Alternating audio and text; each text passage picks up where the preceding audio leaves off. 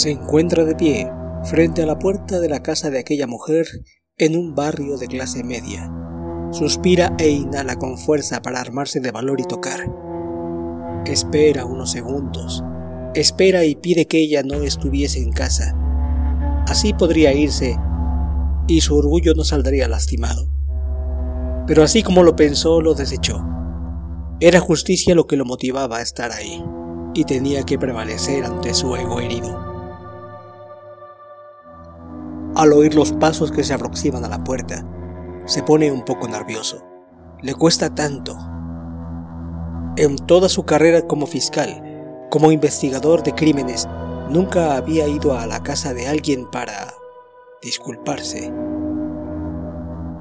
Cuando la mujer le abre la puerta, se le ve tranquila, apacible, delgada y aún con las marcas de ojeras en el rostro, resultado del calvario que le había hecho pasar.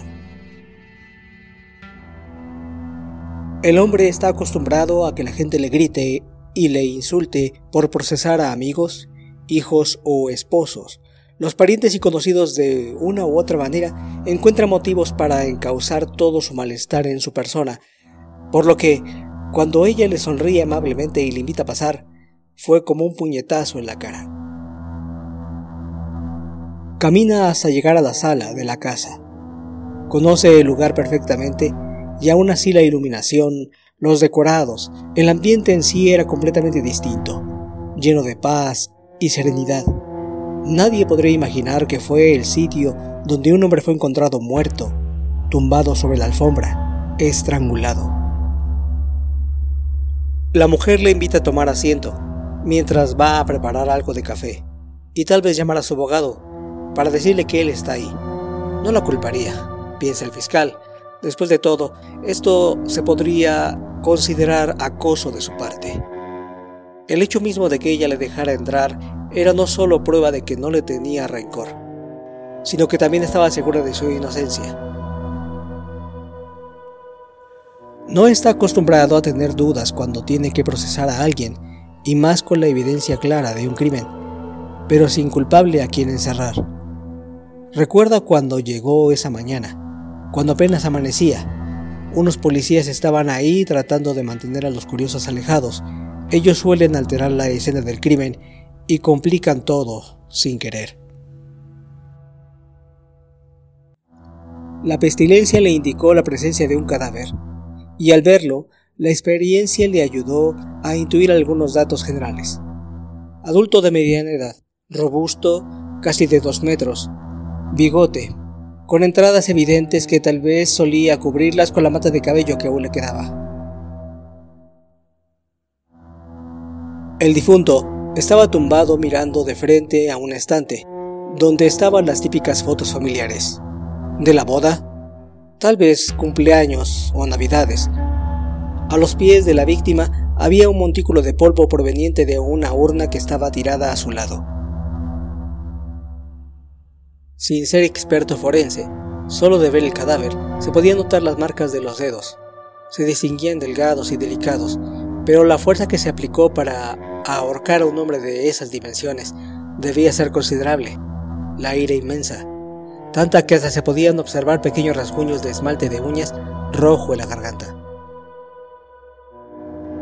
La mujer llega con el café, lo acepta, no está en funciones y la investigación está cerrada no como él quisiera, pero no hay nada más que hacer. Le comienza a preguntar cómo ha estado. Incómodo, pues jamás había hecho esto antes, pero necesita quitarse la duda que lo atormenta, y tal vez la respuesta esté en ese lugar. Mientras bebe lentamente de su taza, con su mente retrocede en el tiempo, de vuelta al ambiente pesado, semioscuro y asfixiante de cuando la conoció, con lágrimas en los ojos, encogida, temblado de miedo y sin gota de maquillaje. Es la esposa de la víctima. Es acompañada por una amiga que le reconforta y responde a las preguntas del policía. Ellas habían encontrado el cuerpo cuando arribaron con la intención de sacar las cosas de la cónyuge, pues se disponía a abandonar al marido, ahora muerto. Siguiendo el protocolo, la esposa y su amiga son conducidas para tomarles declaración se les confisca el vehículo. el cual iba a ser usado para sacar las pertenencias de la ahora viuda. La mujer comenta que, dos días antes, había discutido con su esposo acaloradamente, gritándole, llorando como hacía mucho que no lo hacía, hecho que fue corroborado por los vecinos, quienes afirmaron que nunca le habían escuchado gritar y llorar así. ¿La razón? El esposo confesó sin asomo de vergüenza que le había sido infiel, motivo sobrado para que, en un ataque de ira, la señora ahorcara a la víctima. El investigador es traído de sus recuerdos al presente por las palabras de su anfitriona. Le observa, como lo ha hecho desde el inicio de todo. Físicamente era muy difícil creer que ella hubiera tenido la fuerza y resistencia tal para someter a ese mastodonte. Sí, sabía que con el estado emocional adecuado, hasta el más aparentemente inofensivo se podía convertir en una bestia homicida. Pero de nuevo, los recuerdos de las jornadas de preguntas le evocan cómo ella a pesar de todo no salía de su versión. De cómo tras ser burlada y golpeada por su pareja, salió corriendo a refugiarse con su amiga, mientras el sujeto solo se reía y hacía gala de soberbia. La amiga sostuvo que en ningún momento la sospechosa había regresado a casa y que durante su ausencia habían estado buscando asistencia legal, así como apoyo con otros conocidos, habiendo testigos de sobra. La evidencia forense estimó que el marido había fallecido en un lapso no mayor a 48 horas, determinando que su muerte aconteció en la noche, después de la discusión antes referida, y su esposa estaba en otro lugar en ese lapso de tiempo. El padre de Ofelia, como se llama la ahora viuda, y su hermano, quien es un hombre alto y de carácter fuerte y que a legua se veía perfectamente capaz de matar, más se sabía de la traición de su cuñado, detalle que fue tomado para la investigación, acompañados de su abogado, quien inmediatamente buscó liberar a la mujer antes de que fuera acusada formalmente. Las pesquisas acabaron con esa idea. El hermano, si bien intuía que Ofelia era objeto de abusos, no tenía certeza como para actuar de una manera tan salvaje. Comprobando su paradero en los tiempos, también quedó libre de culpa. Igualmente su padre, que era demasiado anciano como para poder someter a la víctima con la fuerza tan brutal como para dejar esas marcas en el cuello. Las pruebas médicas decían claramente que una mujer había sido la responsable. La experiencia decía que no había sido una muerte que se planeara. No, había demasiado coraje, pasión y furia. El plazo límite para la acusación hizo que la investigación se concentrara en la siguiente sospechosa lógica, la amante. Pero esta no tuvo ningún reparo en hablar con las autoridades y confesar su relación con el difunto. También de presentar pruebas que indicaban que en el lapso de tiempo de la muerte y descubrimiento del cuerpo se encontraba disfrutando de los brazos de otro hombre.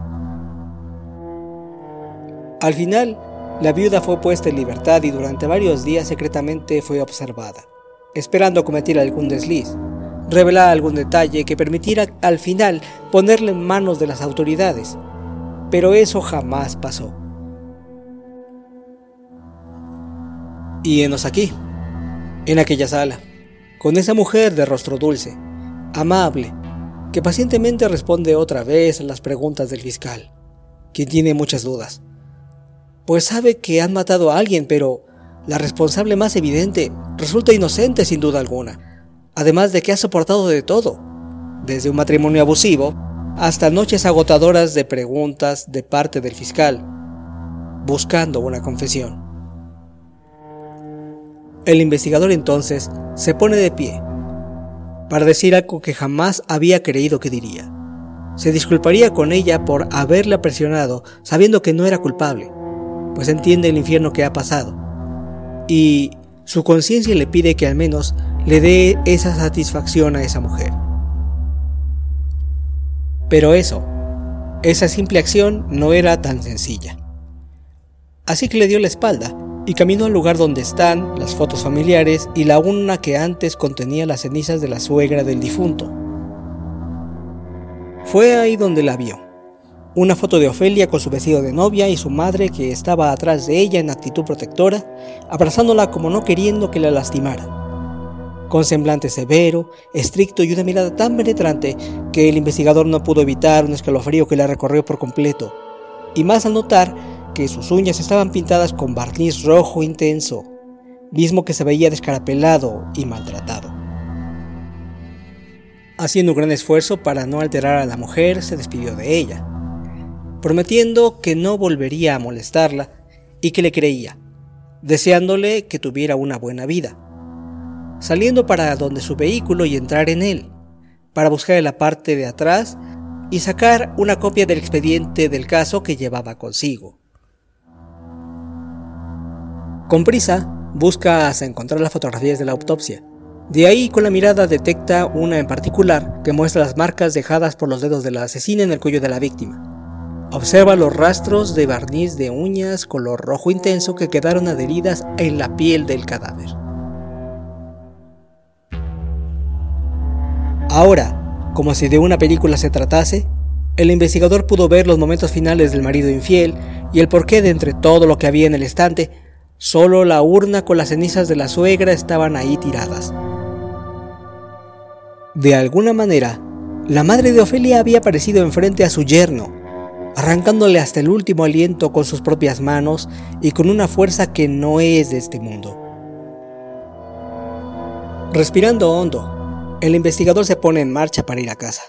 Ya no hay nada que hacer, pues la asesina que busca se encuentra lejos de la justicia humana, siendo ella una madre quien, desde el más allá, ha vengado la afrenta final que ha sufrido su hija.